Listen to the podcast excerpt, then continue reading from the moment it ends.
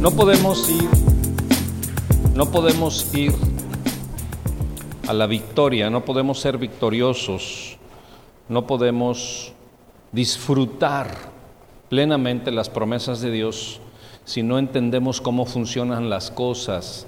Nadie puede llegar a triunfar, nadie puede llegar a una plataforma que como secularmente se le dice de éxito, si no sabemos cómo funcionan las cosas. Nosotros no sabemos exactamente el milagro realizado en nuestras vidas de la salvación. Simple y sencillamente lo recibimos, sentimos la gracia de Dios, la vivimos, la experimentamos, la compartimos pero no la entendemos al, 100. No entendemos cómo es que Dios extendió su manto de gracia sobre nosotros siendo inmerecedores. Entonces, hay cosas, hay cosas en el espíritu que no, no necesariamente tenemos que entender, sino obedecer y actuar de acuerdo a lo que dictamina el Rey de Reyes y nos es benéfico. ¿Por qué? Porque hay cosas, hay cosas que se hicieron específicamente para que funcionaran en algo. Como muchas veces se lo he dicho, la aspirina fue creada para quitar el dolor de cabeza, creas o no creas en la aspirina, te la tomas y te quita el dolor de cabeza, porque fue creada precisamente con ese propósito, con el propósito de adelgazar la sangre y ésta pueda llegar con mayor facilidad hasta las partes más recónditas, recónditas de nuestro cerebro y de nuestro cuerpo y reactivar nuestros sistemas en todos los, los sentidos. Se va el dolor de cabeza, creas o no creas. Hay cosas también en el espíritu que creas o no creas, se llevan a cabo. Nadie te pidió permiso, por ejemplo, para que tú sintieras sueño. ¿Fuiste y le pediste permiso a alguien que para sentir sueño? No. De pronto sentiste sueño, sentiste cansancio y era hora de ir a dónde? Al parque, ¿verdad? A correr. No, a dormir. Entonces hay cosas que son que fueron creadas por nuestro Señor que nosotros pues simple y sencillamente las vivimos, somos beneficiados y punto. Qué bueno es nuestro Señor, diga conmigo, qué bueno es el Señor. Porque nos da placer en todos los sentidos, ¿no? En todos los sentidos nos da placer. Es más, hay placer hasta en el dolor, porque no siempre nos quedamos en el dolor, sino para comparar el gozo con el dolor y cuando llegamos al gozo nos damos cuenta de cuántas de cuánto nos sirvió el dolor. Entonces hay un placer también ahí, porque Dios es bueno con nosotros. Hay quienes se quedan en el dolor. Yo les aconsejo que no se queden ahí, que sigamos adelante porque la vida es un proceso. La vida es un proceso. Diga conmigo, la vida es un proceso.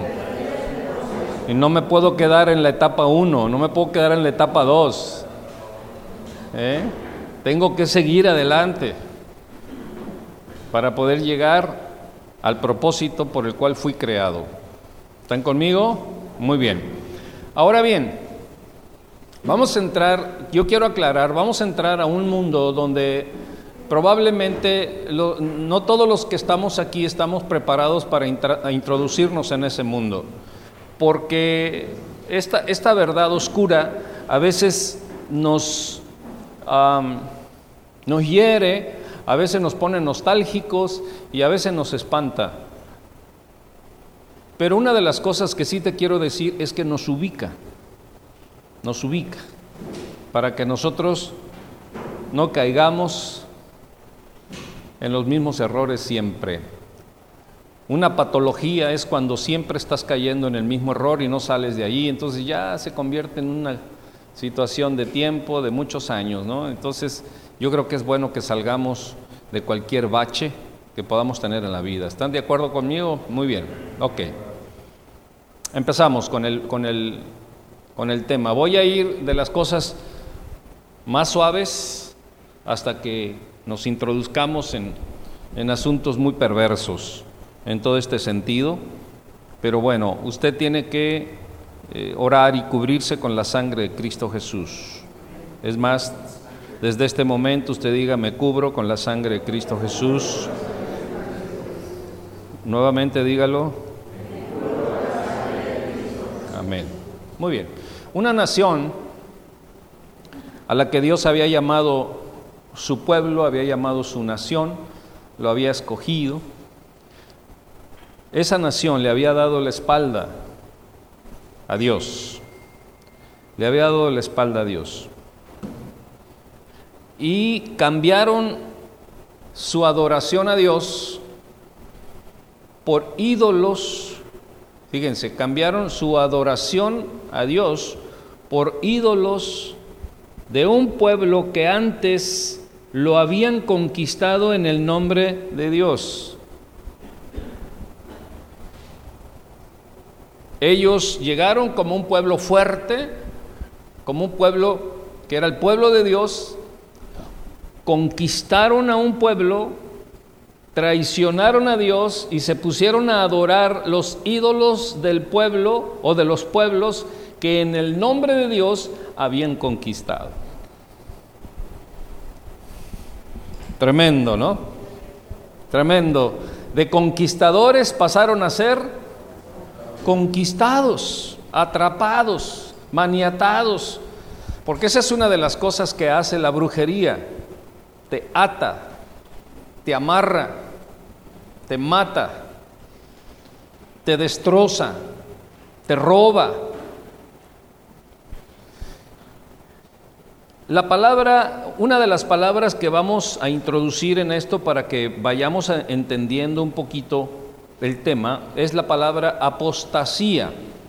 La palabra apostasía, dice el diccionario bíblico, o sea, en el contexto bíblico, es el término, eh, se refiere a la acción de abandonar, desertar o desechar la fe cristiana.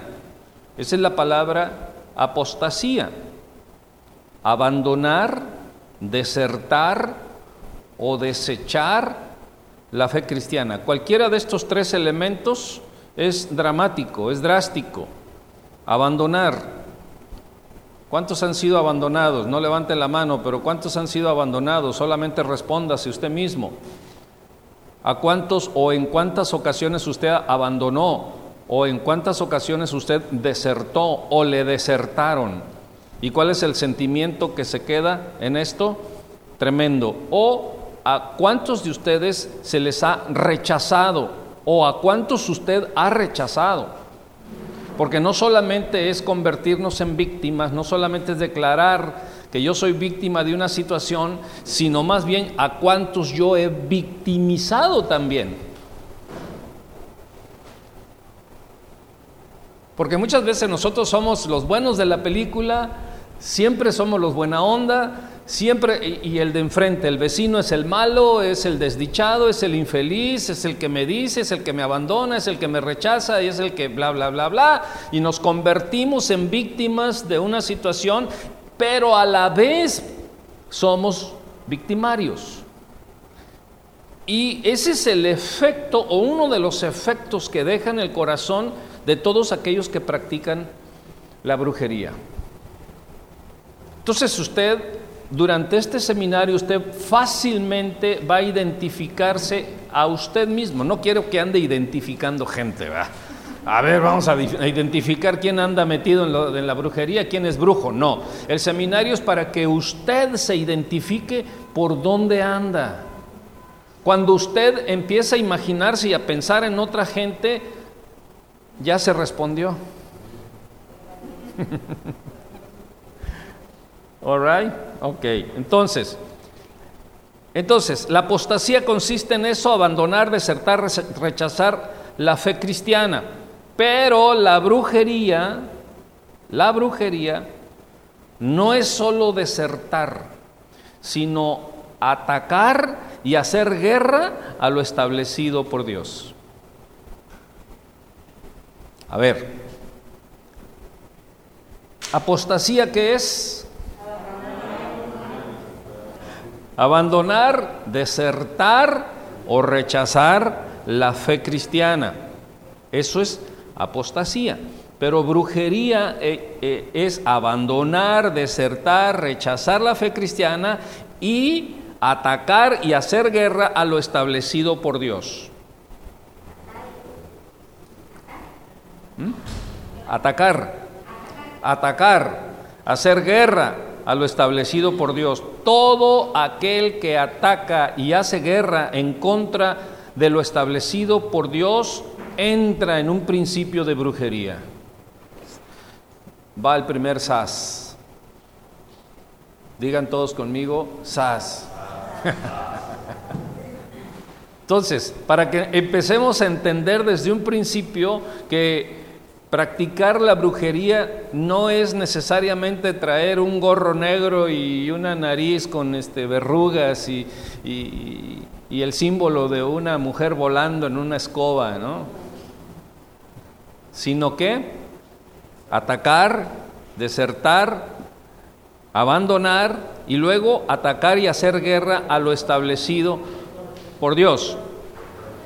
Cuando tú atacas y haces guerra a lo establecido por Dios, entonces ya has abandonado la fe.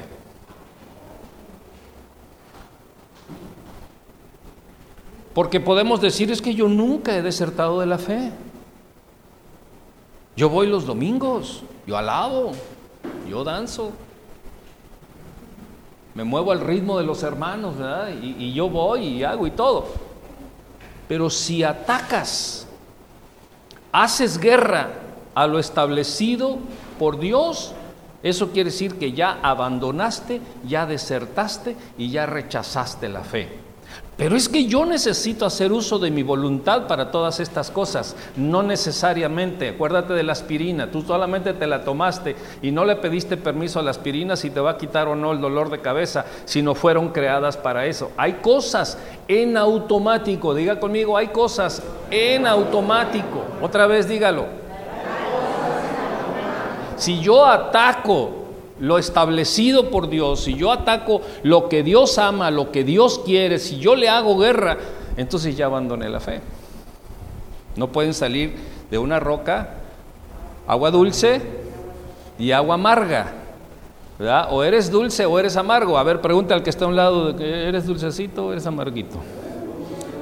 Porque no hay medio dulcecito y medio amargo, ¿verdad? Y si no voltean a ver, por lo menos un codazo, póngasele. Muy bien. Me voy despacito en esto porque este tema es tan profundo que yo creo que así nos vamos a echar unos 10 episodios. Pero fácil y nada más vamos a estar probablemente en la superficie de todo esto, pero quiero empezar de esta manera suavecito. Pero no es para que usted ubique a otra persona, es para qué? Para que tú te ubiques. Levante su mano con su dedo así, por favor. Yo, soy para mí, es para mí.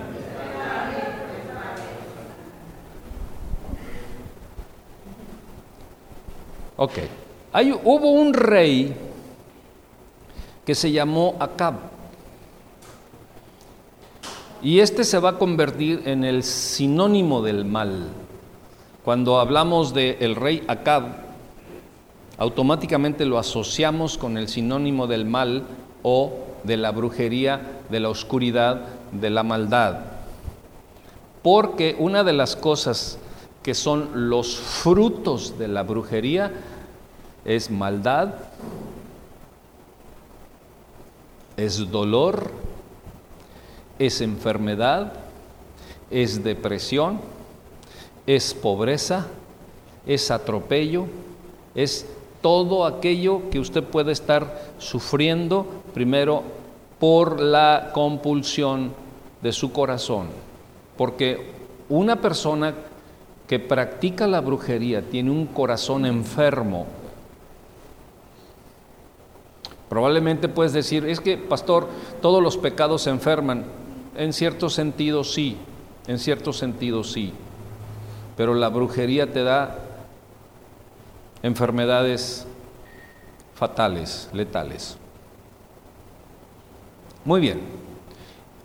Esta maldad acerca del rey Acab, que se convirtió en este sinónimo, vino por medio de su fanática devoción a los dioses falsos. Y usted nuevamente podría estar pensando dioses falsos, pues sí, Astarot, este, Semiramis y, todas esas este, deidades ¿no? que se levantaban, pero todo aquello que quita de importancia a Dios se convierte en un ídolo. Si usted piensa más en su marido que en Dios, su marido es un ídolo. Si usted piensa más en el dinero que en Dios, el dinero es un ídolo. Si usted piensa más en la fiesta que en Dios, la fiesta es un ídolo. Si usted piensa más en el placer sexual que en Dios, ese es un ídolo. Entonces, Acab tenía una fanática devoción a los dioses falsos, a los ídolos. Vamos asimilando. Para que no nos espantemos, vea, el pastor me dijo brujo, él me dijo bruja. No, no, no, no, estamos, estamos aprendiendo, diga conmigo, estamos aprendiendo, para eso vinimos.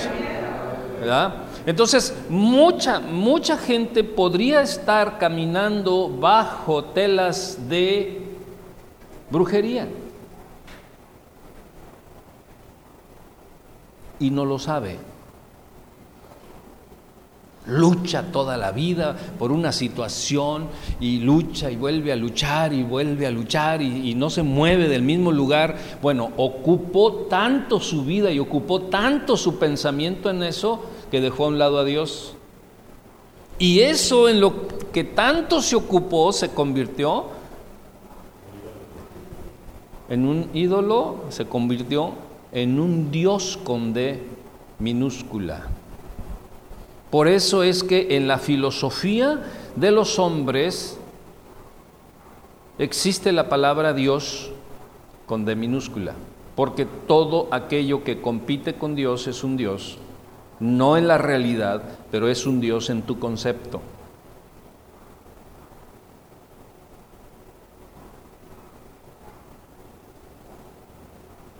Él era tan fanático de los dioses falsos. Por ejemplo, él adoraba a Baal, que es una deidad masculina del poder y la sexualidad. O sea, el poder arrollador y la sexualidad. Imagínense nada más dónde estaba el corazón de Acab, qué era lo que él adoraba, qué era lo que él sentía como digno de su devoción a Baal y a Astarot, diosa femenina de la fertilidad, el amor y la guerra. Imagínense, o sea, primero está Baal, que era una deidad masculina, un dios masculino que significaba el poder y la sexualidad. Y en ese tiempo como en el tiempo de hoy, escúcheme, tanto en ese tiempo que estamos hablando de muchos años antes de Cristo, miles de años, cientos de años antes de Cristo, como el día de hoy el mundo sigue igual. El mundo piensa que el poder y el sexo es el todo. Poder en todos los sentidos y en todas las expresiones. Y el sexo. Si tú ves la televisión, ¿qué ves? Puras maripositas volando y no, puro sexo, pura violencia y puro poder. O sea que no ha cambiado, es lo mismo, la adoración al poder y al sexo es el mismo ídolo que Acab adoraba en aquel tiempo y a Astarot, diosa femenina de la fertilidad, el amor y la guerra. En aquel tiempo una mujer que no, no, no, no concebía se le se le, se le, eh, se le tenía como, como una persona este, que no era digna de muchas cosas. Sin embargo, adoraban a la diosa femenina de la fertilidad, que quiere decir que, que, la abundancia del sexo daba abundancia de descendencia, ¿no? y era una situación impresionante y el amor y la guerra. Obviamente que Astarot no hablaba de el amor familiar, el amor fraternal, el amor de Dios, sino hablaba del sexo también. Los rituales para Baal y para Astarot implicaban depravación y licenciosas prácticas sexuales y abominaciones. Implicaban depravadas y licenciosas prácticas sexuales y abominaciones.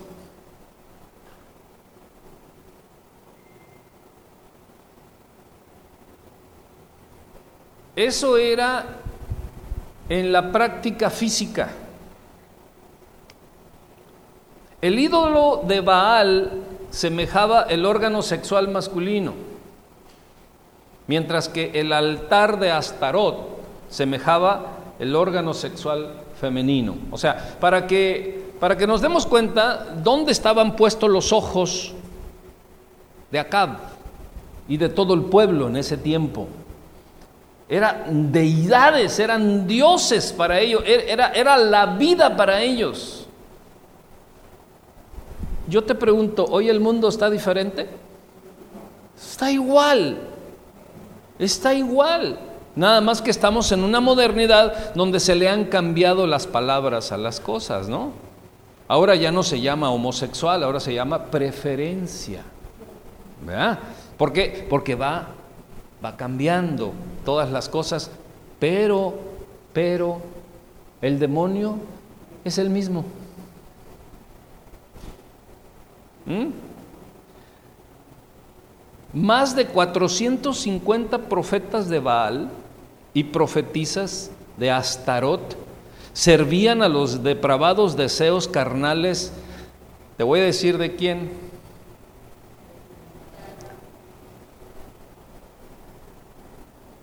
de la esposa de Acab,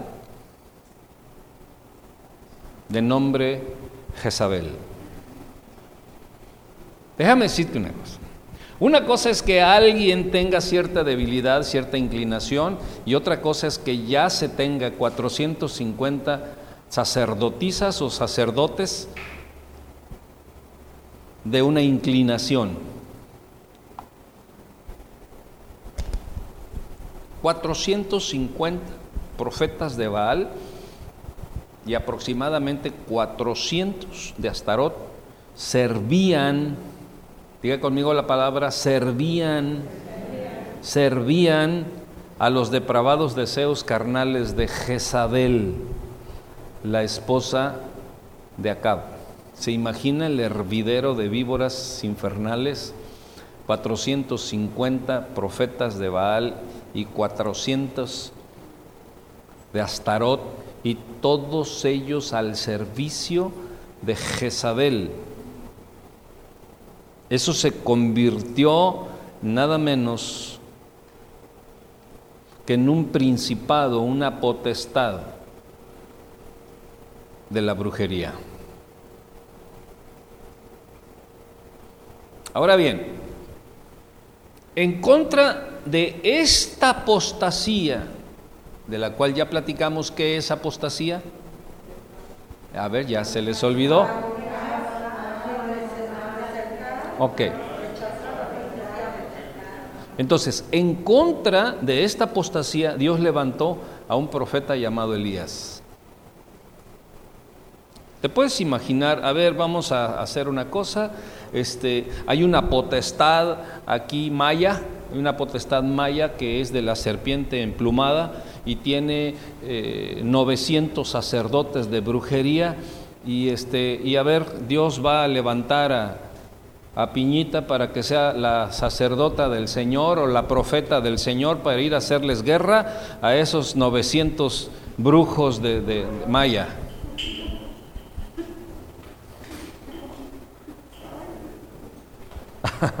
y que representaban un imperio, representaban una nación. Para que ustedes se den cuenta del poderío que ellos tenían infernal, de oscuridad. Era una señora depravada que tenía 900 profetas y 900 servidores de la brujería a su servicio para sus depravaciones.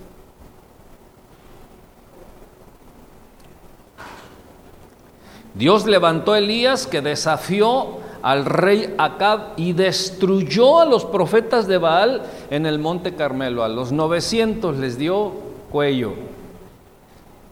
Y nosotros conocemos, conocemos toda esa historia de cómo fueron este, convocados en el monte Carmelo y el, el, Dios que se manifestara con fuego era el verdadero Dios y, y, los profetas de Baal y de Astarot empezaron a hacer su ritual y danzaban y dice que se sajaban las, las, las carnes, ¿no? chorreaban de, de, sangre como sacrificio a su Dios para que contestara con fuego y nunca contestó.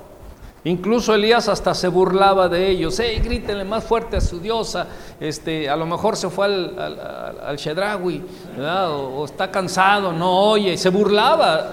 Elías se burlaba. Dijo, ya acabaron, no pudieron. Dice que hasta pasado el mediodía ellos siguieron danzando, pidiéndole a su Dios que, que descendiera con fuego y consumiera el altar que habían levantado, pero no lo consumió. Y entonces Elías preparó su preparó su buey, su animal, lo destazó, lo puso, colocó las piedras, dijo, échenle agua. Ahora échenle más agua y échenle más agua. Señor, tú que eres Dios, que todos sepan que tú eres Dios y que yo soy tu siervo. Haz que descienda fuego y consuma el altar. Y dice la escritura que fuego descendió y consumió el altar, lo relamió y todo, ¿no? Y entonces todos estas, eh, estos profetas de la brujería fueron ejecutados. Les cortaron el cuello, los mataron a todos porque Dios es más poderoso que cualquier grupo de brujos y de brujas y de cosas que nosotros podamos conocer, pero necesitamos nosotros entender y conocer lo operativo del reino de Dios, porque tú puedes ser hijo de Dios y puedes ser vencido por la brujería si no conoces cómo funciona el reino. Y es por eso que hay muchos cristianos que siempre están enfermos, siempre están pobres, siempre están en problemas, siempre están en dificultades, siempre están ansiosos, siempre están en depresión, siempre están en angustia, siempre están... Y, pero Señor, yo soy cristiano y yo soy lavado por la sangre de, tu Hijo. ¿Y qué pasó? ¿Me abandonaste? No, lo que pasa es que no sabes cómo funciona, cómo opera el reino de la luz. Por eso vamos a desglosar cómo opera el reino de las tinieblas para que tú sepas y decidas dónde vivir. Porque si tú no sabes dónde vivir, yo ya sé dónde vives.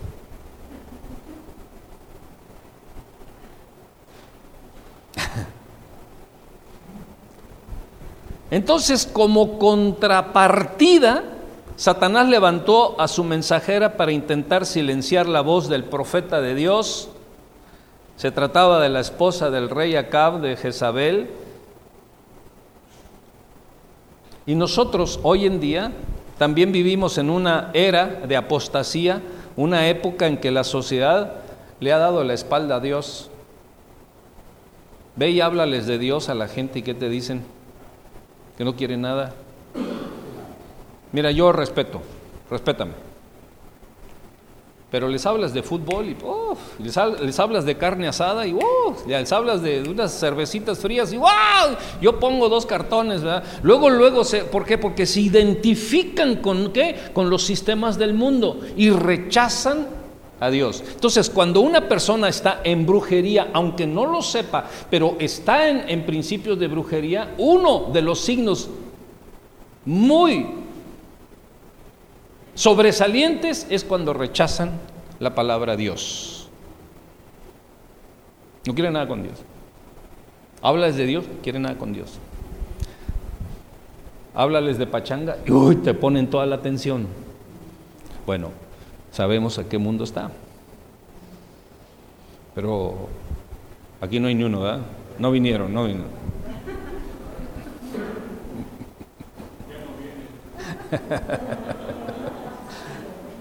Vivimos en una época donde la iglesia, escúcheme esto que es muy importante, es muy interesante, vivimos en una época donde la iglesia ha sido diluida en su fe. Yo me acuerdo, por ejemplo, cuando, cuando, cuando yo era niño, no vino Shalom para que dijera, uh". Cuando yo era niño, mi papá era el predicador de la iglesia y nosotros éramos siete, siete hermanos. Venía eh, la, hora de ir a la iglesia, los siete aparecíamos bañaditos, cambiaditos, peinaditos, como filitas así enfrente de la iglesia. Y, el, y cuidadito el que no fuera porque nomás con la pura mirada sabíamos cómo nos iba a ir. Porque había un respeto por, la, por, por lo que Dios demandaba de su pueblo y había una disciplina que valoraba todas las cosas. Y hoy gracias le doy a Dios por mi Padre, porque los siete servimos a Dios. Porque los siete somos hijos de Dios y porque hoy actualmente los siete estamos en la fe de Jesucristo. Pero hoy en día, ¿vas a ir a la iglesia, hijo? No, jefa, ahora no. Bueno, Oye, mi amor, no le vas a decir nada. Déjalo, déjalo que escoja. Pero hoy no vinieron.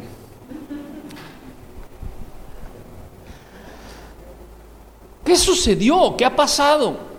¿Qué ha pasado? La iglesia ha sido, ¿qué cosa? Diluida en sus valores. ¿Por qué?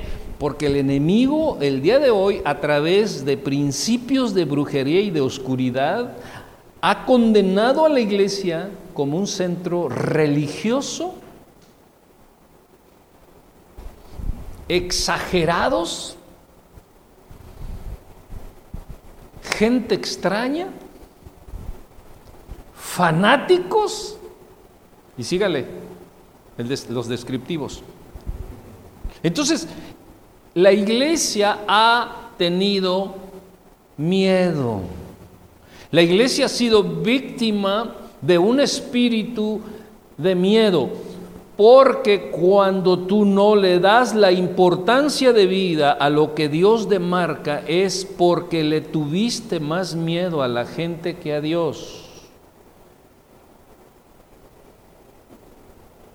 Yo no estoy hablando de tenerle miedo a Dios, de tal, así pánico, no, pero sí del temor, el respeto a la grandeza de nuestro Dios fue diluido. ¿Por qué? Porque te señalaron como fanático, te señalaron como exagerado, te señalaron como todos los descriptivos que el mundo da, y entonces fuiste diluido. Entonces, la iglesia ha sido diluida en su fe y donde su vinculación con los sistemas del mundo son cada vez más frecuentes. Miren, yo no soy religioso, no, no, no, no soy machista, ni quiero serlo, ni, ni, ni, quiero ser condenador, este, ¿cuál es la otra palabra? Legalista y todo ese tipo de cosas. Pero simple y sencillamente, yo te lo puedo decir por la edad que tengo, ¿verdad? Que ya acabo de cumplir los 38 y este, por la edad que tengo y que he visto varias generaciones como han pasado. Y yo recuerdo que en algunas generaciones atrás era una devoción adorar y cantarle a Dios. Hoy en día hay un show. No todos, por supuesto que no, pero la mayoría son un show que cobran. ¿Sí o no?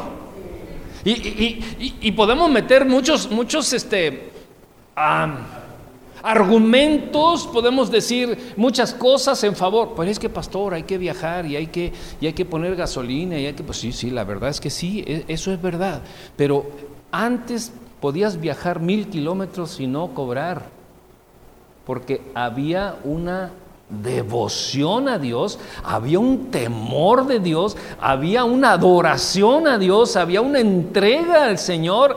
Hoy en día la iglesia ha sido diluida y por eso es que hemos visto a muchos de nuestros líderes cantantes cristianos que ahora le están cantando al Papa. O ya metí en problemas. Le cantan al Papa. Cobran dinerales y si no, pues no. En Monterrey se iba a llevar a cabo un concierto y dijo, y dijo la cantante, si no me dan, ¿qué pedía hija? Limosina, si no me dan limosina, si no me dan eh, hotel cinco estrellas. Si no me dan tanto dinero y si no me dan tanto dinero, no canto. Y ya estaba en Monterrey.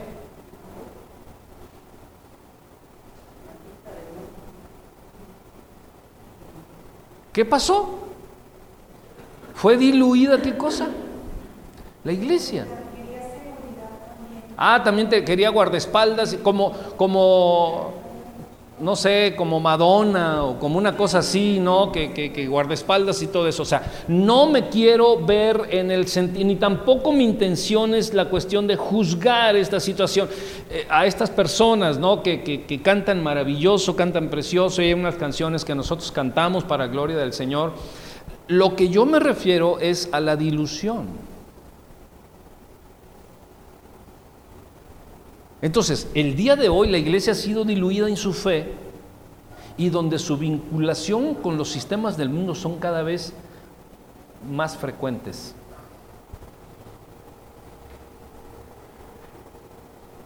Pero en medio de esta increíble decadencia y depravación de nuestra época, Dios levanta una generación profética que somos los que estamos aquí.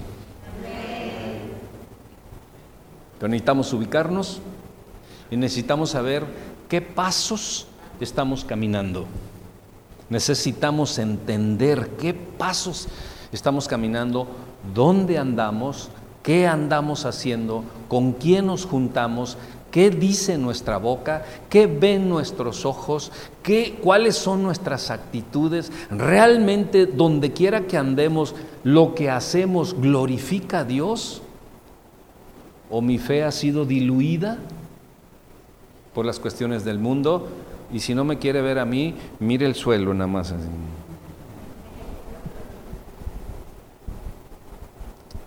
Muy bien, esta generación de la cual estoy hablando que nos tocó vivir, llevará el espíritu de Elías. Escríbalo, esta generación llevará el espíritu de Elías. Por promesa de Dios, el Señor dijo que mandaría Elías, ¿sí o no? llevará el espíritu de, Elías, será ungida para realizar señales y milagros y obtener grandes ganancias para el reino por encima de todos los sistemas de oscuridad.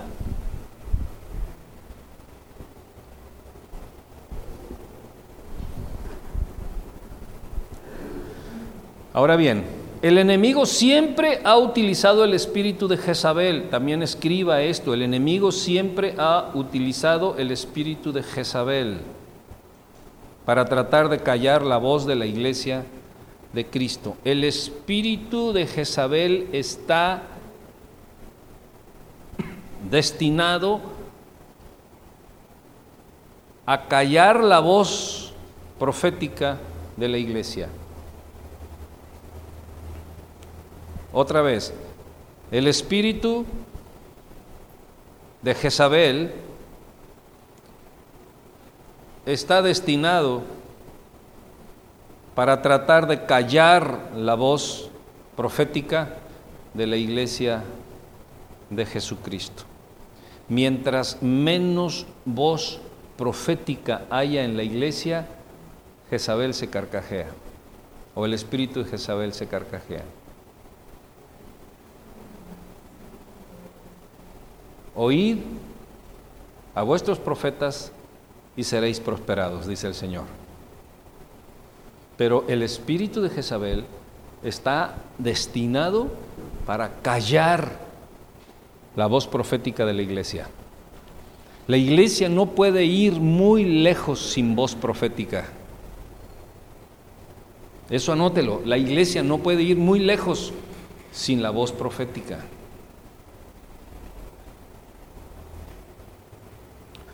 Una iglesia que no tiene voz profética, que no tiene profeta,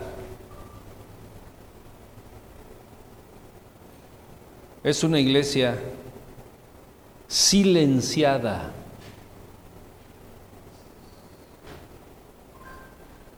Tal vez es una iglesia que canta, tal vez es una iglesia que alaba, a lo mejor es una iglesia que toman cafecito, galletitas, nos damos el abracito, pues, bueno, ahora el puñito y el codito, y, padre, ¿no? La pasamos muy bien, pero es una iglesia silenciada. en el Espíritu. La iglesia necesita la voz profética del profeta por excelencia, que es el Señor Jesucristo. Entonces, la intervención del espíritu de Jezabel, ¿quién es Jezabel? La esposa de Acab. La intervención de Jezabel tiene que ver directamente con qué? Con tratar de callar la voz profética de la iglesia. Una iglesia que no tiene voz profética es una iglesia que no tiene destino. Ah, eso ya está más grueso. Y una iglesia que no tiene destino es una iglesia que no conoce su propósito. Y una iglesia que no tiene destino y que no conoce su propósito es una iglesia ciega. ¿Hay salvos? Sí, yo no, tengo, no estoy hablando nada de los que son salvos. ¿Hay adoración? Sí, claro. ¿Hay servicio unos a otros? Sí. Pero si no hay voz profética, no sabe para dónde va. Solamente oye cosas de la Biblia, oye cosas del mundo, oye que el coronavirus, ¿qué onda con el coronavirus? La verdad es que no sé qué está pasando con el ¿Te vas a, te vas a este, inyectar o no te vas a inyectar? No, pues no sé, unos dicen que sí, unos dicen que no. ¿Y por qué? Porque no hay voz profética. Repito, cuando hay voz profética en la iglesia, hay destino hay camino, hay metas, hay propósito, hay gozo, hay desarrollo, hay prosperidad, hay visión. Pero cuando la iglesia está callada por el espíritu de Jezabel, a veces venimos, a veces no, venimos por temporadas, y cuando no tenemos cuando no tenemos un camino a seguir, cuando no tenemos un propósito en qué vivir y cuando no tenemos una meta espiritual, entonces nos empezamos a fijar en los demás. Esa camisa que traes, Oscarito, como que la verdad no, no, no te queda. ¿eh? O sea, empiezo a desviar mis ojos, mi mirada, mi sentir, mi tiempo, mi aprecio en cosas que no son el propósito de la iglesia porque es una iglesia, ¿qué cosa? Diluida y es una iglesia silenciada.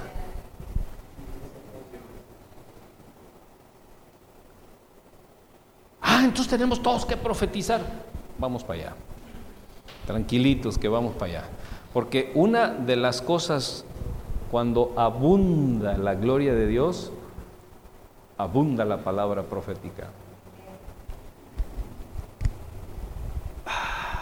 Diga conmigo, esto se va a poner cada vez mejor. Entonces, un espíritu de Jezabel es un poder espiritual que tiene influencia, ¿saben dónde? En todo el mundo.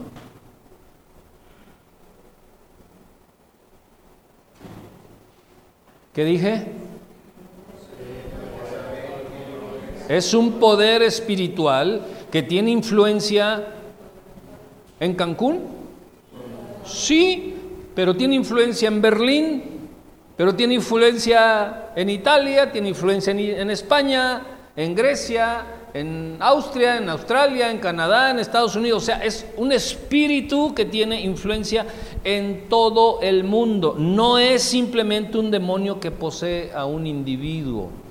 Quiero que eh, eh, dividamos esta situación, que eh, el espíritu de Jezabel o el conocido espíritu de Jezabel de, de que tanto se habla, no es simplemente un demonio que posee a un individuo. Es un poder demoníaco que trasciende límites geográficos específicos y puede afectar a naciones enteras por generaciones, por centurios y por milenios. échate ese trompito al uña del espíritu jezabélico para que entendamos la capacidad de influencia que tiene este espíritu, que no es simplemente un demonio que posee a un individuo, sino es un poder, es una fortaleza, es una montaña. Siempre que Dios se refiera a las montañas, se refiere, significan poderíos, significan autoridades. Por eso el Señor Jesucristo dijo, si tenéis fe como una semilla de mostaza le puedes decir a esta montaña trasládate. No era necesariamente que esa montaña se iba a ir corriendo hacia el mar, no, sino que cuando la Biblia habla de montañas, de montículos, habla de autoridades, habla de gobiernos, sobre todo de gobiernos. Entonces, el espíritu de Jezabel es un gobierno universal, demoníaco.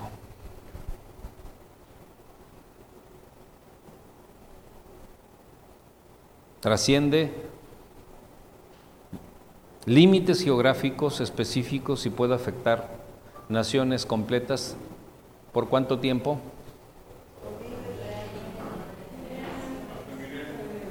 ¿Desde cuándo está la iglesia romana? Desde el siglo tercero de nuestra era. Tiene 1700 años la iglesia romana. Es un engaño idolátrico que ha trascendido naciones, ha trascendido generaciones, ha trascendido centurios y milenios.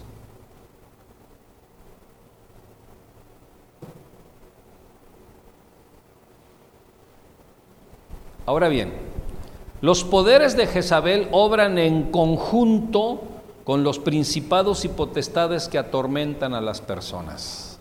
¿Usted conoce alguna persona atormentada? Nada más hay que voltear por todos lados donde andemos y nos damos cuenta de que la gente está atormentada, está estresada, está diluida, está cansada, está en pobreza, está en enfermedad, los poderes de Jezabel obran en conjunto con los principados y potestades que atormentan a las personas. O sea, por eso digo que no es un espíritu solo el que puede poseer a una persona, sino es un gobierno universal del cual estamos hablando, que es el mundo oscuro de la que? De la brujería. Vamos a la primera cita bíblica, Efesios 6:12. Efesios 6:12 dice, porque no tenemos lucha contra sangre y carne, sino contra principados, contra potestades, contra los gobernadores de las tinieblas de este siglo, o sea, de este mundo, contra huestes espirituales de maldad, ¿dónde? En las regiones celestes. ¿Dónde es donde se lleva a cabo la guerra espiritual? En regiones celestes. ¿Eso quiere decir que yo me voy a subir a las regiones celestes a pelear con el diablo? No, no, por supuesto que no. ¿Quién es el que pelea mi batalla? Dios es el que pelea mi batalla. Por eso es que en Él yo soy más que vencedor. Pero yo necesito entender los principios del reino de mi Dios para poner por obra esos principios y entonces Dios pelee mi batalla. Y salga y sea yo más que vencedor porque Efesios 6:12 me dice que mi lucha no es contra carne, o sea, no es contra la gente. Tu pleito no es contra tu marido, no es contra tu esposa, no es contra tus hijos. Y el engaño del enemigo es que nosotros nos peleemos con nuestros hijos, nos peleemos con nuestras esposas, nos peleemos con nuestros esposos, nos peleemos con el vecino y hay vecinos que no podemos ni verlos y les echamos el perro, ¿no? Para, o sea, que nos, nos peleemos en ese sentido en el área natural. Sin embargo, la guerra, ¿dónde se lleva a cabo? ¿En qué? En los lugares, ¿qué? Celestes, en la atmósfera. Entonces yo voy a ser victorioso en la tierra en la medida en que yo sea victorioso. ¿Dónde? En las áreas celestes. A ver, otra vez lo repito. Yo voy a ser victorioso, yo voy a ser vencedor, yo voy a ser rico. ¿Rico, pastor? Sí, yo voy a ser rico en la medida en que yo sea victorioso en las regiones celestes. Porque tú no podrías directamente contra un principado, una potestad, un gobernador de las tinieblas, Elías no podría solo contra los 900 profetas de Baal, pero él peleó primero su batalla en las regiones celestes y entonces de las regiones celestes descendió el fuego de Dios y destruyó a los profetas de Jezabel. Muy bien, estos poderes demoníacos, me voy rápido porque hay tanto que decir, pero me quiero centrar, me quiero centrar y ya se me fue el tiempo, me quiero centrar en algo que yo creo que lo vamos a entender de manera muy, muy rústica o muy agresiva, pero lo vamos a entender. Estos poderes demoníacos incluyen los espíritus de religión, espíritu de manipulación, eh, eh, recuerda este espíritu, espíritu de manipulación, espíritu de control, espíritu de lujuria, espíritu de perversión y espíritu de ocultismo. Otra vez, estos poderes demoníacos incluyen los espíritus de religión, manipulación, control, lujuria, perversión y ocultismo. Estos espíritus operan en conjunto para construir fortalezas en la mente de una familia, de una persona, de un pueblo, de una ciudad o de una nación. ¿Cuántos son de Morena? No, no me diga cuántos.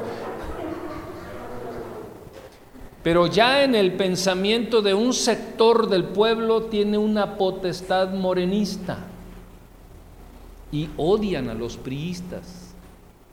¿Sí o no?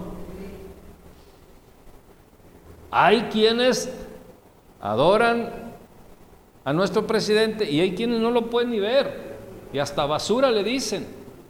¿Por qué? Porque ya hay potestades gobernando las mentes. Y la gente puede decir, ay, pues que es política. Los espíritus de Jezabel tienen que ver con la política. En Estados Unidos se odian los demócratas y los republicanos. Entonces, en el momento en que alguien entra bajo la sombra de un espíritu de Jezabel, en ese momento, los, los, esto quiero que lo anote, en, esos en ese momento los procesos racionales y razonadores de la persona empiezan a deteriorarse, sus pensamientos y acciones se distorsionan, sus pensamientos y sus acciones se distorsionan. Y es cuando empezamos a darnos cuenta de que este, que la, que, la gente no era realmente como se creía. Dices, oye, pero tan buena gente que se veía, mira nada más. No, lo que pasa es que probablemente sí era buena gente, pero empezó a caer bajo la sombra de un espíritu jezabélico y le deterioró los pensamientos y acciones o se distorsionaron. Como cuando una computadora ha recibido algún virus y responde a los datos de una manera no lógica y ese virus corrompe, desvía y distorsiona toda la información que es recibida.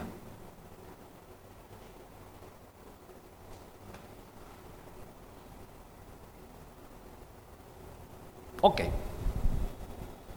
Me voy a meter en un área donde me gustaría que las mujeres levantaran su mano derecha, por favor y digan, pastor, entendemos que no nos está echando a nosotras las mujeres sino que simple y sencillamente es la palabra de Dios. Bajen su mano. Ahora levanten la mano los hombres. Pastor, entiendo que no está hablando de mi debilidad de personalidad, sino como dice e ilustra la palabra. Muy bien. Vamos a una plataforma entre muchas que produce el desarrollo de la brujería. Produce el desarrollo de la brujería. Y, yo sé que con este punto probablemente pueda herir algunos sentimientos, pero es necesario que se ventile esto. ¿Lo digo o no lo digo? Ok.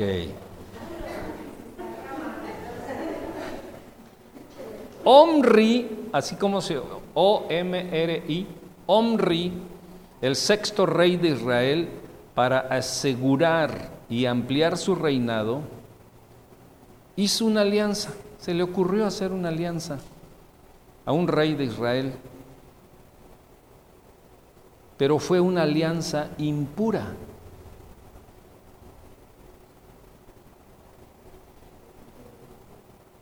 ¿Fue una alianza qué? ¿Usted ha hecho alguna alianza impura? Mm, no me diga nada. Yo he hecho alianzas impuras y he vivido las consecuencias. Pero este rey hizo una alianza impura por medio del matrimonio de su hijo Acab. Omri era el papá del rey Acab, del cual les acabo de hablar, esposo de Jezabel.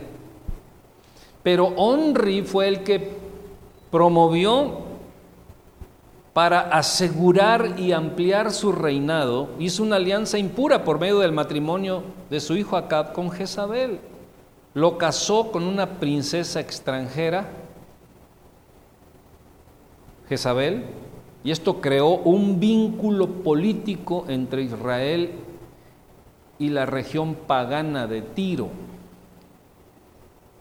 Así se llamaba e-, ese país, esa región. Y en la costumbre, fíjense la astucia del diablo en este sentido. La ambición de Omri por ampliar el poderío de Israel, dijo, a ver, a ver, se me hace muy atractiva la región de Tiro y tienen ejércitos muy poderosos, tienen un gran comercio, tienen una gran cosa y un esto y el otro. Fue motivado por qué? Por la ambición para asegurar su reinado y para abarcar más reinos. Y dijo, ah, pero ¿sabes qué? Yo tengo a mi hijito Acab, ¿verdad? Muy guapo el muchacho, muy simpático. Y el rey de Tiro tiene a su hija Jezabel, entonces vamos a hacer una alianza, vamos a casar a mi hijo Acab con Jezabel y el reino de Israel se amplía. Hizo, ¿qué cosa? ¿Una qué? Alianza impura. Repita conmigo, alianza impura. Porque eso lo vamos a, a tener presente porque las alianzas impuras son plataformas de brujería.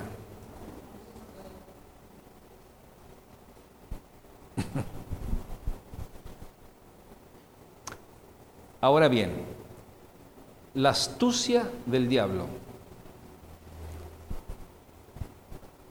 Cuando la mujer se casaba con un hombre en aquel tiempo, se llevaba a cabo la ceremonia como ella decía, no como él.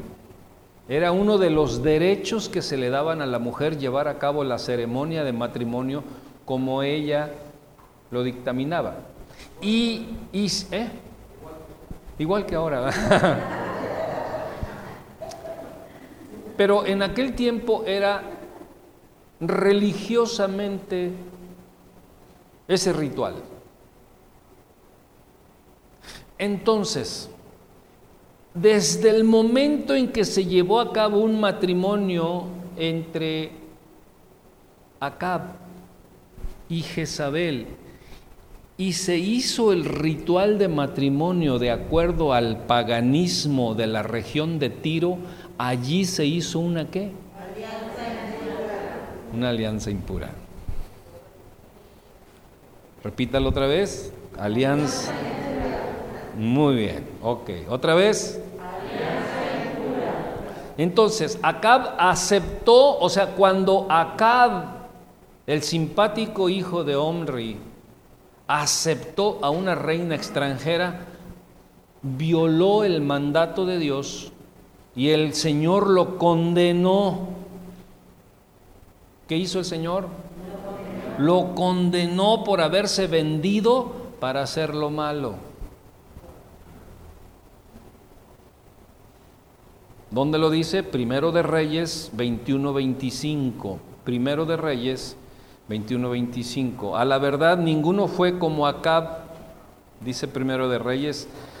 A la verdad, ninguno fue como Acab, que se vendió para hacer lo malo ante los ojos de Jehová, porque Jezabel, su mujer, ¿qué cosa? Lo incitaba. Otra vez levanten la mano las damas. No, no,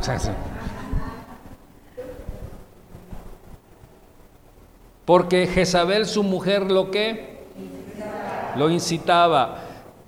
¿Por qué lo condenó Dios? Porque Jezabel, su mujer, lo incitaba y porque él se vendió. Cuando la gente empieza a practicar brujería, una de las cosas que necesita hacer es venderse. Anótelo, por favor. Nadie practica brujería si antes no se vende.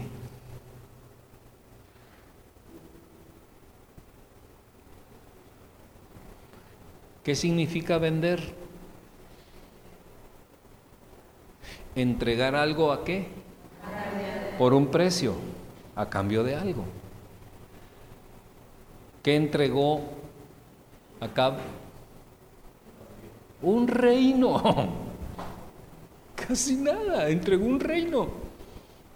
Cuando nosotros nos vendemos, podemos entregar un hogar, podemos entregar una riqueza, podemos entregar oportunidades, podemos entregar una iglesia, podemos entregar muchas cosas. Es por eso que vamos a tener que entender exactamente el principio de la venta. ¿Cuántos son vendedores aquí? Levanten la mano los que De una manera todos vendemos. Yo soy de Blen. ¿Algunos, ¿Alguno de Blen aquí? No. no, no es cierto.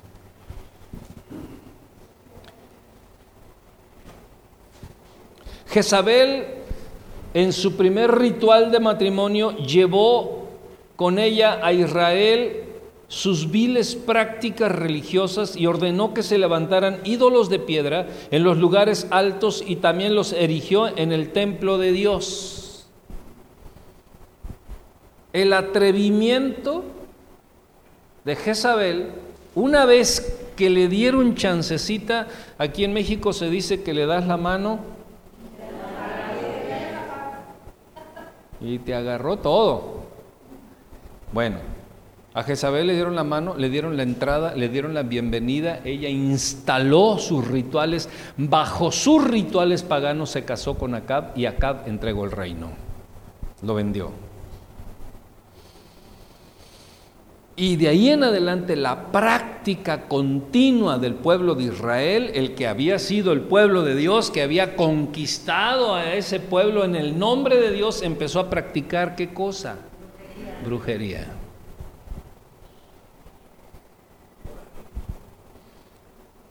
Está como Roma. Roma era pagana, pero no era tan pagana como cuando conquistó a Babilonia. Y Babilonia le dio todo su paganismo de forma impresionante, ¿no? Y se supone que, que Roma era el conquistador y sin embargo Babilonia lo conquistó con su paganismo y hasta el día de hoy. Entonces, Jezabel ordenó que se levantaran ídolos de piedra en los lugares altos y también los erigió en lugares del templo. Así Jezabel cambió lo santo por lo profano. La Biblia también dice que Jezabel era prostituta y adúltera, además de practicar la hechicería. Era una fichita. Pero déjenme decirles una cosa, a veces nosotros nos podemos prostituir y no estoy hablando de un prostíbulo de los que nosotros conocemos. Pero nosotros podemos prostituir nuestro corazón y podemos prostituir nuestros pensamientos y podemos prostituir nuestras actitudes y nuestras acciones si no entendemos y si no definimos con toda claridad el espíritu y los caminos de Jezabel. Pero ella era una prostituta adúltera, además de practicar la hechicería, dice segundo de Reyes 9:22, cuando vio Joram a Jehú, ¿verdad? Joram era hijo de Jezabel, le dijo a Jehú, dijo, ¿hay paz, Jehú? Y él respondió, ¿qué paz con las fornicaciones de Jezabel tu madre y sus muchas hechicerías? Tremendo que alguien venga y le diga eso a una persona de su mamá, ¿no? O sea que a la mexicana nosotros hubiéramos dicho se la...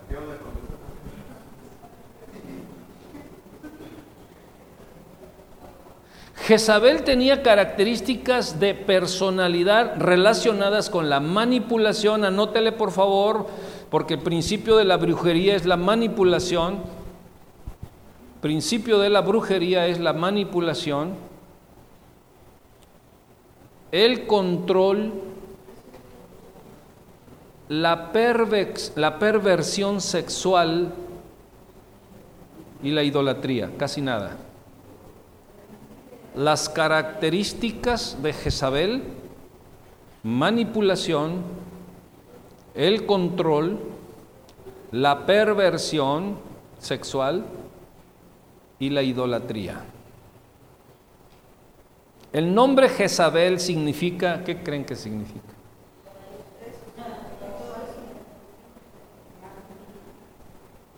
Significa sin esposo. Sin esposo. Es de origen fenicio ese nombre, pero no crean las que ahorita no tienen esposo. Ay, me llamo. No, tiene un significado más allá de lo literal de esta palabra. Aunque estaba casada, porque ella no, no estaba sin esposo, estaba casada con quién? Estaba casada con Acab. Pero ella estaba fundamentada en un espíritu sin esposo. ¡Ah, poderoso! Por favor, póngame mucha atención en este, en este punto, por favor, porque hay muchas que pueden estar casadas y tener un espíritu sin esposo.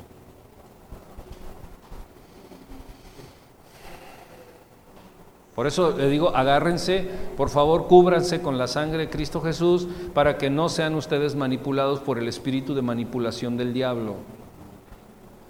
Al conocer todos estos principios y al conocer todas estas cosas que están en la oscuridad del mundo de la brujería. Jezabel quiere decir sin esposo, aunque estaba casada, la falta de sumisión a su esposo y sus infidelidades demostraban que el matrimonio para ella no significaba nada. Y aquí nos vamos a meter en un broncón. Pastor, tengo que estar sujeta a mi esposa, a mi esposo, a ver cómo está la jugada, ¿verdad? Porque hay, y luego hay, un dicho por ahí, ¿no? Que, que sujeta o con sujeta, ¿verdad? Y han hecho mucho, mucho, este, mucho ruido con esa situación. Vamos a entender con toda claridad lo que eso significa, lo que significa estar sin esposo. Tiene un significado impresionante, por favor, porque esto no solamente va para las mujeres, va para los esposos, para los hombres, porque también los hombres pueden estar sin esposo. No, no, sin esposo. Ay, pastor, ¿a poco ya me vio el perfil? No, no, no, no hablo de eso. Por favor, no hablo de eso. Aunque sí estamos hablando de desviaciones y, sexuales y todo ese tipo de cosas que eran parte de la lujuria y parte de la depravación y parte de los principios o de las prácticas satánicas de esta mujer, pero no porque hay quienes tienen esposo pero no están casados. O están casados, pero no tienen al esposo, que es Cristo Jesús. Ahora, en el plano natural, que estamos hablando de Jezabel y, del significado de Jezabel, que es sin esposo, ella no se sometía a nadie, pero sí exigía que todos se sometieran a ella. Una persona con espíritu sin esposo es una, es una persona que exige que se sometan a esa persona, pero no se somete a nadie. Es por eso que hay mucha gente en muchos lugares brincando de iglesia en iglesia, de iglesia en iglesia, de iglesia en iglesia. ¿Por qué? Porque son sin esposo. ¿Y qué es lo que están practicando? No me diga, no me diga. Estamos hablando de principios, no estamos hablando de doctrinas, estamos hablando de principios. Las doctrinas van y vienen y se ponen de moda y, de repente se pone de moda una doctrina y de repente se pone de moda, pero los principios no cambian, los principios son inamovibles y Dios no ve tu doctrina, Dios ve los principios que caminas, en los que tú caminas o en los que camina la gente o el pueblo o la iglesia. Entonces, la falta de sumisión a su esposo y sus infidelidades, porque una persona que no es sumiso a quien debe de serlo, es infiel aunque no tenga una relación sexual con otra persona.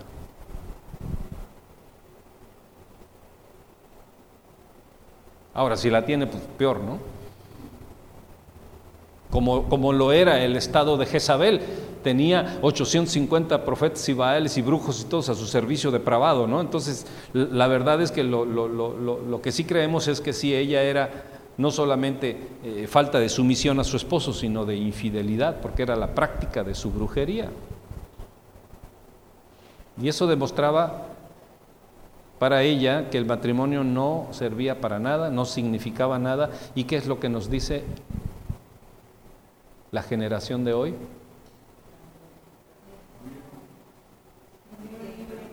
Unión libre.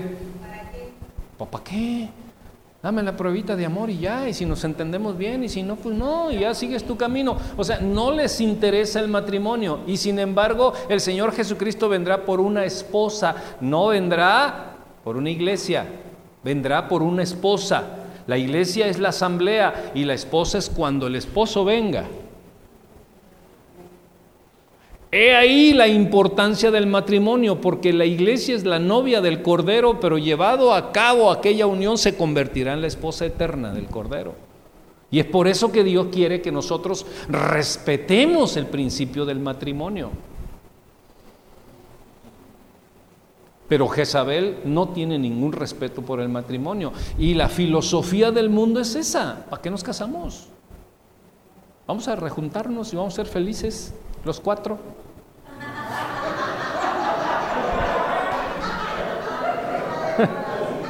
No, no, y, la gente lo baila, la gente lo baila, felices los cuatro y que no sé qué, y, no se están dando cuenta que están siendo partícipes por medio de una plataforma de diversión, están siendo partícipes de un principio oculto y de una filosofía demoníaca.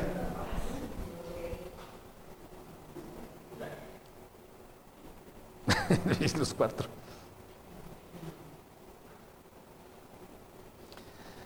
Ay, apenas entro en materia, pero ya se fue la hora. Una plataforma poderosísima para impulsar el espíritu de Jezabel. Levanten la mano, esposos, maridos, hombres, varones, esforzados, valientes. Enseñen el conejo, por favor. Una plataforma poderosa para impulsar el espíritu de Jezabel es un esposo débil y timorato. Pues quién sabe, pero me gustó la palabra.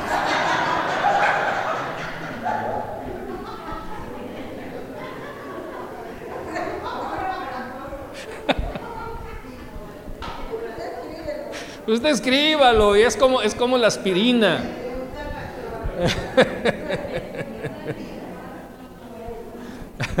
Pregúntale a, Siri a ver qué quiere decir timorato. ¿no?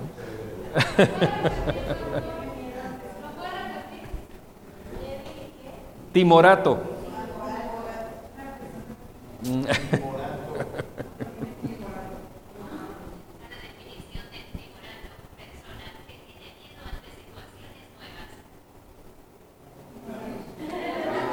¿Qué? Temeroso, inseguro. Le tiene miedo a todo. Timorato. ¿Mm? Ay, qué bueno que le atiné.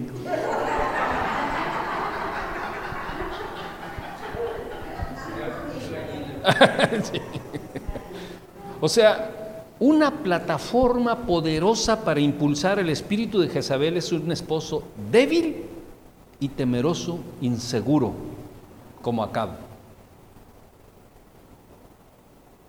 Híjole, tengo 15. Anótele, número uno, un espíritu de Acab simboliza la abdicación de la autoridad o una autoridad pasiva en su casa. Un espíritu de Acab simboliza la abdicación de la autoridad. O sea, desertan de la autoridad de su casa. Porque el tener autoridad en tu casa se requiere de responsabilidad para ejercer autoridad. Y es ahí donde se le da toda la plataforma y rienda suelta a un espíritu jezabelino. o una autoridad pasiva. Es como ves que los hijos quieren ir a, divertirse al cocobongo, que vayamos por ellos a las 7 de la mañana. ¿Cómo ves? Pues tú, ¿cómo ves? Pues me da igual, o sea, que vayan, que no hay ningún problema. Ese es una persona timorata, es una persona que no tiene autoridad, es una persona que le da igual cualquier cosa, y es ahí donde entonces entra la mujer. Jamás la mujer podrá tomar la autoridad del hombre, pero ocupa un lugar que no le corresponde en un ejercicio que no corresponde y se llama manipulación. Y, y, me pueden decir, pero pastor, pues México está lleno de eso. Pues sí. Por eso háblales de Dios y ¿qué te dicen? No queremos nada de Dios. Así soy feliz. Así somos felices los cuatro. Entonces, un, un, cab abdica a la autoridad, le da pereza y le da miedo. ¿Qué le da? Le da miedo ejercer la autoridad. Miren, este, este espíritu timorato, este espíritu de inseguridad, este espíritu miedoso, este espíritu eh, irresponsable le tiene pavor al ejercicio de autoridad. Y deja un vacío, deja un hueco en la plataforma de liderazgo del hogar. Estoy hablando exclusivamente del hogar.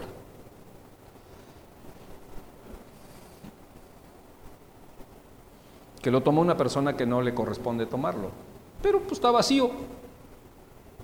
Tengo que ver por mis hijos, tengo que ver por el dinero, tengo que ver por la situación y vámonos. Y usted en ese punto podría ser muy controversial conmigo. Y, yo le, concedo razón de que usted sea controversial. No me gusta que se quede así, y luego se vaya hablando. Pero aquí no hay ni uno, ¿verdad? Porque yo le voy a enseñar lo que es el sacerdocio y el liderazgo y el tomar la autoridad y lo que significa, lo que simboliza en el reino de Dios. Nomás le voy a dar cinco puntitos. Punto número dos, anótelo. Un espíritu de Acab habla de una mentalidad que evita la confrontación y niega la falla o el pecado. No seas exagerada, mujer. Deja que los hijos se diviertan. Oye, ya viste que están, que llegaron drogados, ya viste que llegaron borrachos, ya viste cómo, mira, por poco y se mata manejando. Déjalo. Son jóvenes, están en su tiempo. ¿Sabes qué? Tienen miedo confrontar a sus hijos.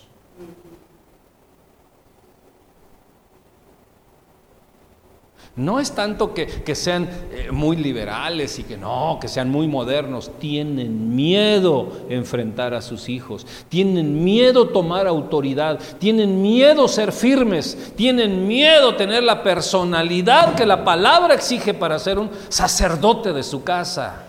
Y eso es lo que menos tenía Acab con una mujer como Jezabel. La dejó ser lo que se le pegó la gana. Se casó perdiendo. El día que se casó, inició perdiendo. Entonces, la brujería, la manipulación, viene de tomar un lugar que no corresponde para ejercer cosas que están fuera de contexto. Y a veces tomamos como importante lo urgente y no lo que verdaderamente está dentro del contexto de la verdad. Punto 3. El espíritu de Acab ama la posición y teme la confrontación. Ama la posición y teme la confrontación. Él está cómodo. Él está cómodo. Ay, mujer. No me vengas con cosas, mujer. Oye, pero es que, mira, necesito. No, estoy cómodo. O sea, estoy cansado. Vengo cansado del trabajo. Eh, estoy en mi casa. Traigo el control en la mano. Estoy viendo el chavo del 8. Y tú sales con que tenemos que hacer esto y esto y esto. O sea, ama la posición y teme la confrontación. No se confronta con nadie.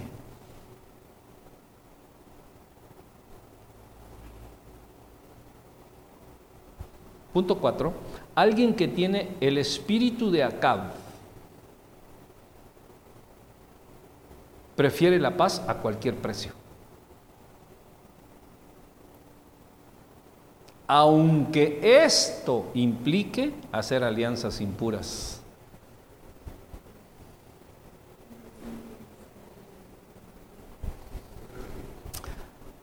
Prefiere la paz a cualquier precio. No, no escuchan que la gente dice, mira, vamos a llevar la fiesta en paz. Está bien, no hay bronca, no hay problema. Yo entiendo que estás loco. Yo entiendo que estás loca. Pero en paz, llevamos la fiesta en paz y está bien, ¿no? Evitan la confrontación porque tienen qué cosa? Miedo a la confrontación.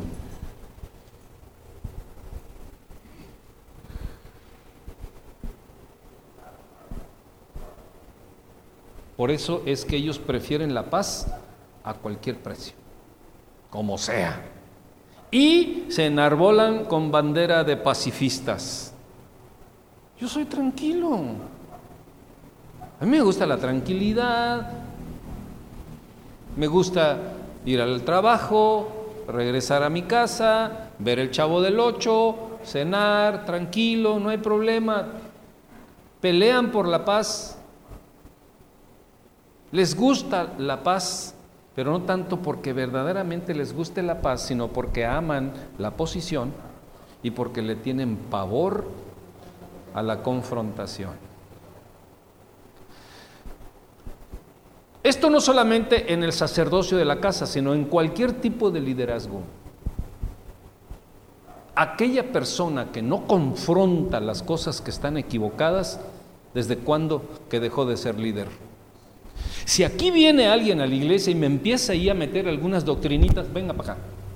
A ver, venga para acá. ¿Por qué usted está diciendo esto? ¿Y por qué le dijo al hermano tal y cual cosa?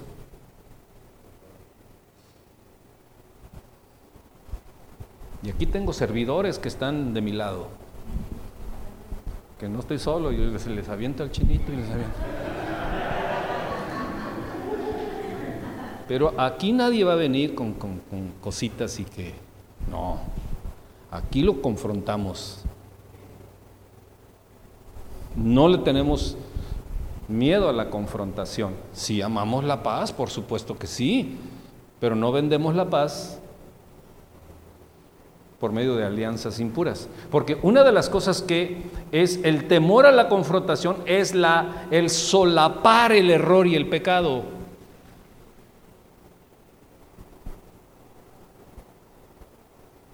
Cuando cualquier líder solapa el pecado o el error de cualquier persona que esté en liderazgo, perdió la plataforma. Y por eso es fácil que el enemigo se haga de la plataforma de líderes.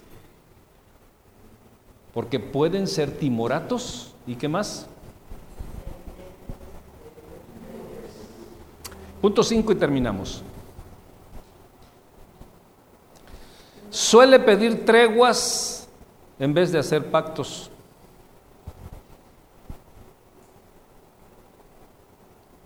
Una persona timorata no hace pactos, porque le tiene miedo al compromiso.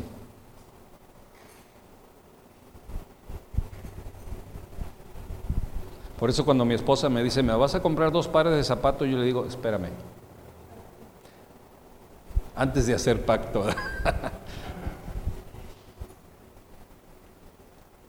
Entonces, suele pedir treguas en vez de hacer pactos, de manera que en vez de santificar, prostituye la relación.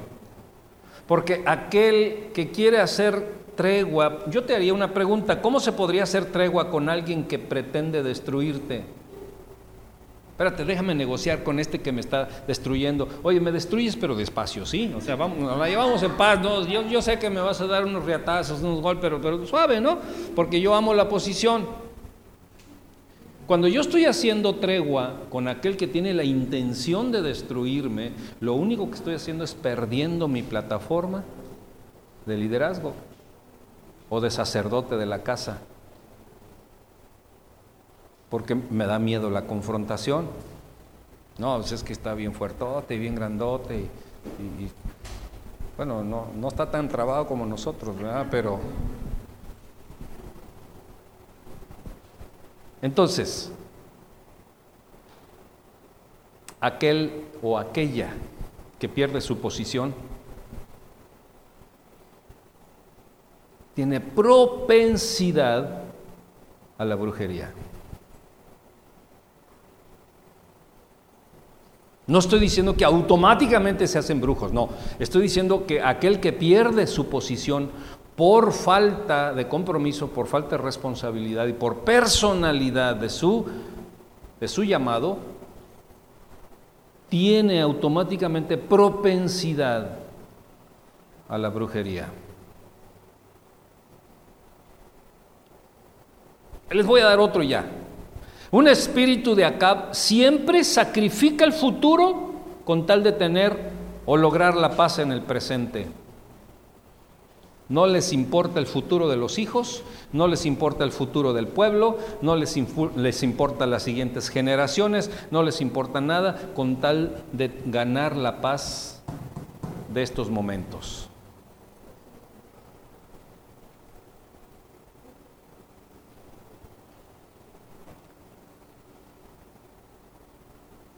Bueno, pues me faltan tres.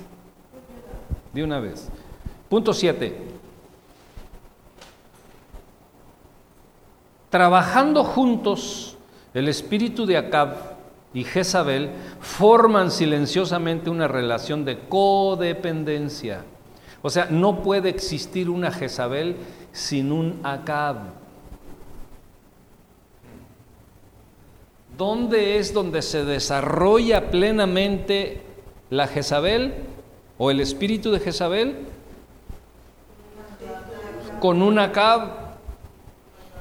El espíritu de Jezabel necesita un líder timorato, pasivo, que tema la confrontación para entonces desplegar toda la manipulación.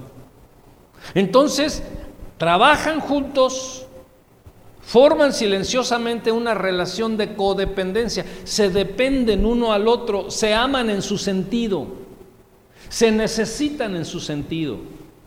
Jezabel necesita utilizar la posición de Acab y Jezabel necesita que Acab sea timorato, que Acab sea temeroso, que Acab sea inseguro, inseguro que Acab no tenga eh, el valor de la confrontación, que Acab eh, tenga la proclividad para las alianzas impuras. Eso es todo lo que necesita Jezabel.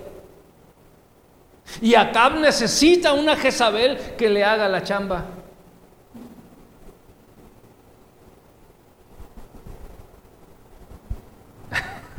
Es una codependencia diabólica. Entonces, siempre que hay un hogar donde el líder pierde la plataforma, automáticamente hay propensividad o propensión a qué cosa? A la práctica de la brujería, de una manera pasiva o de una manera activa, conforme las cosas se van dando, porque recuerden una cosa, todo va de menos a más aquella bruja que está allá en, la punta del cerro y que hace conjuros y que hace que todo, no empezó de la noche a la mañana. Tiene años ya en ese proceso. Y yo conozco gente. Y conviví con gente. Y llevé al Evangelio a gente que practicaba la brujería de tal manera que aquí, en este lugar, estaban haciendo brujería y estaban matando al vecino. 8. Ambos se necesitan para lograr sus metas. Este tipo de carácter o espíritu es el que da rienda suelta al espíritu de Jezabel. Ambos se necesitan. Sí, ambos se necesitan para lograr sus metas. Todo. Este tipo de carácter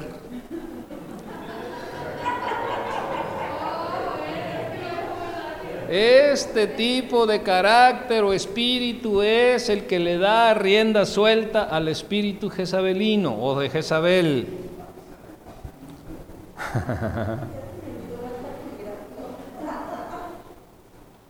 Sí, porque alguien que no toma liderazgo en su casa, que no toma autoridad en su casa, es suplido por un espíritu que no corresponde a esa posición.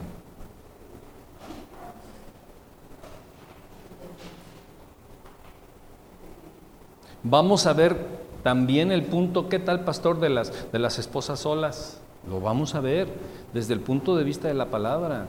Vamos a ver quiénes están sufriendo este tipo de cosas en silencio, porque esto genera un maltrato impresionante, no solamente moral, espiritual, familiar, y para las generaciones, para los hijos, el por qué muchos hijos no sabemos por qué son inseguros y por qué están y por qué en las noches este, tienen miedo y por qué no pueden dormir y por qué muchas cosas la gente no sabe y los empastilla o si no ahí está toda la noche durmiendo con ellos porque hay inseguridad. Y no saben por qué, por qué, porque se hicieron cosas antes que no les importó el futuro o se hicieron treguas donde no les importaba el futuro. Entonces, lo que no toma liderazgo y autoridad en su casa es suplido por un espíritu que corresponde a otra posición.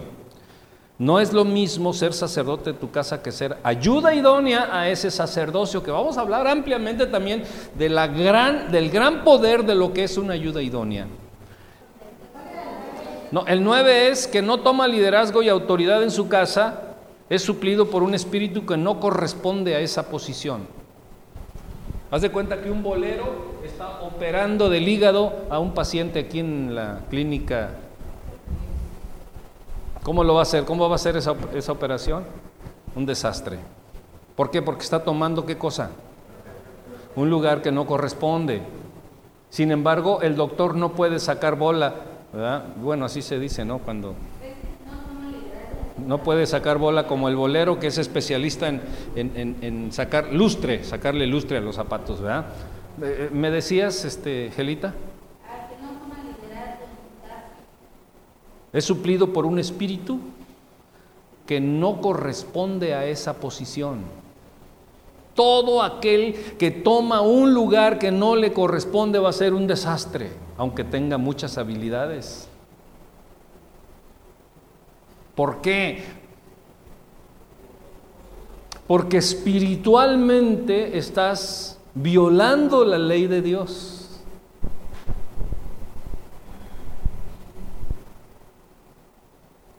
Entonces, el punto 10, por la responsabilidad que esto conlleva, entonces, en ausencia de autoridad,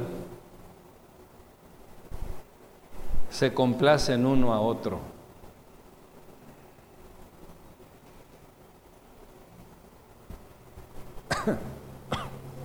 Sí, porque Acab no pudo con los ímpetus de su esposa y tuvo que ceder a sus exigencias. Pero Jezabel complacía a Acab en todo lo que él no podía hacer. Y él le cedía la plataforma para que ella hiciera lo que él en su cobardía no podía hacer. Y no se dio cuenta que hizo alianzas impuras y llevó a generaciones y generaciones del pueblo de Israel a la apostasía, a la brujería, a la idolatría. Y por eso es que cuando practicamos la brujería caemos fácilmente como presas de nuestros más acérrimos enemigos.